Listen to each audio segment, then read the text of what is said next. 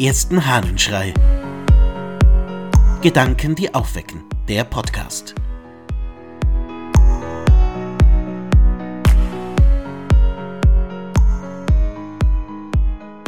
Die Wände des Herzens.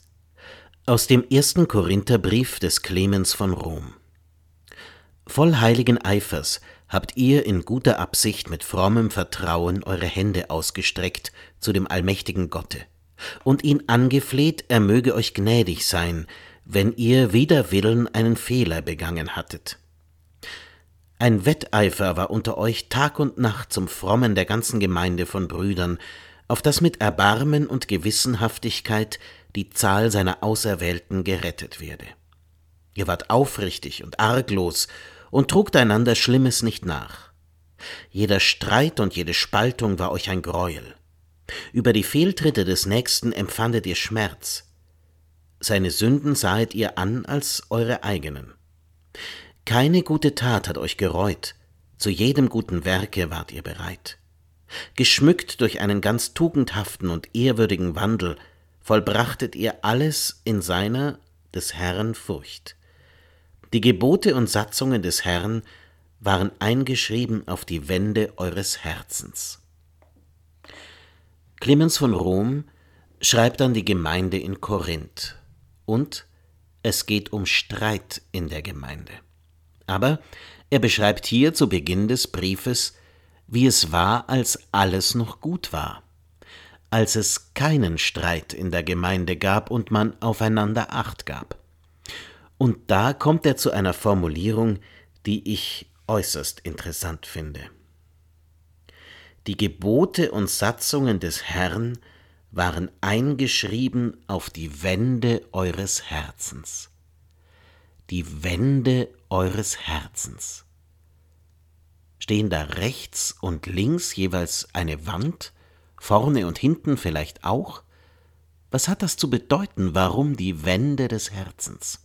Nun, ich verstehe es so. An Wänden steht das, woran man sich zu erinnern hat.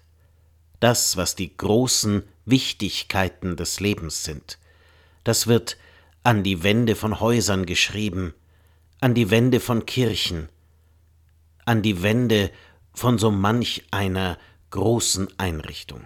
Da steht, was wichtig ist, da stehen die ganz großen Parolen. Und solche Wände sollte das Herz auch haben. Also große Flächen, auf denen steht, was wichtig ist. Und da frage ich mich, was steht denn auf den Wänden meines Herzens? Was steht auf unseren Herzenswänden? Welche Grundsätze stehen da? Welche Grundsätze sind uns so wichtig, dass sie tatsächlich den Platz haben, der ihnen zusteht? Und was von dem, was da steht, ist überhaupt nicht wichtig. Oder überhaupt nicht richtig.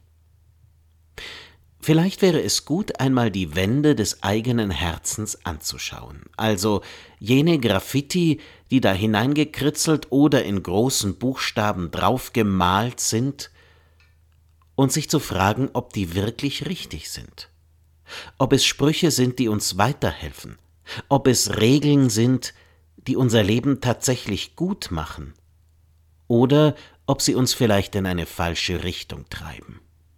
Ja? Was steht auf den Wänden deines Herzens? Vielleicht schaust du heute ein bisschen dahin, und vielleicht kannst du den einen oder anderen Satz viel deutlicher werden lassen und einen anderen dafür wegwischen. Ich wünsche dir einen spannenden Tag. Dein Ludwig Waldmüller.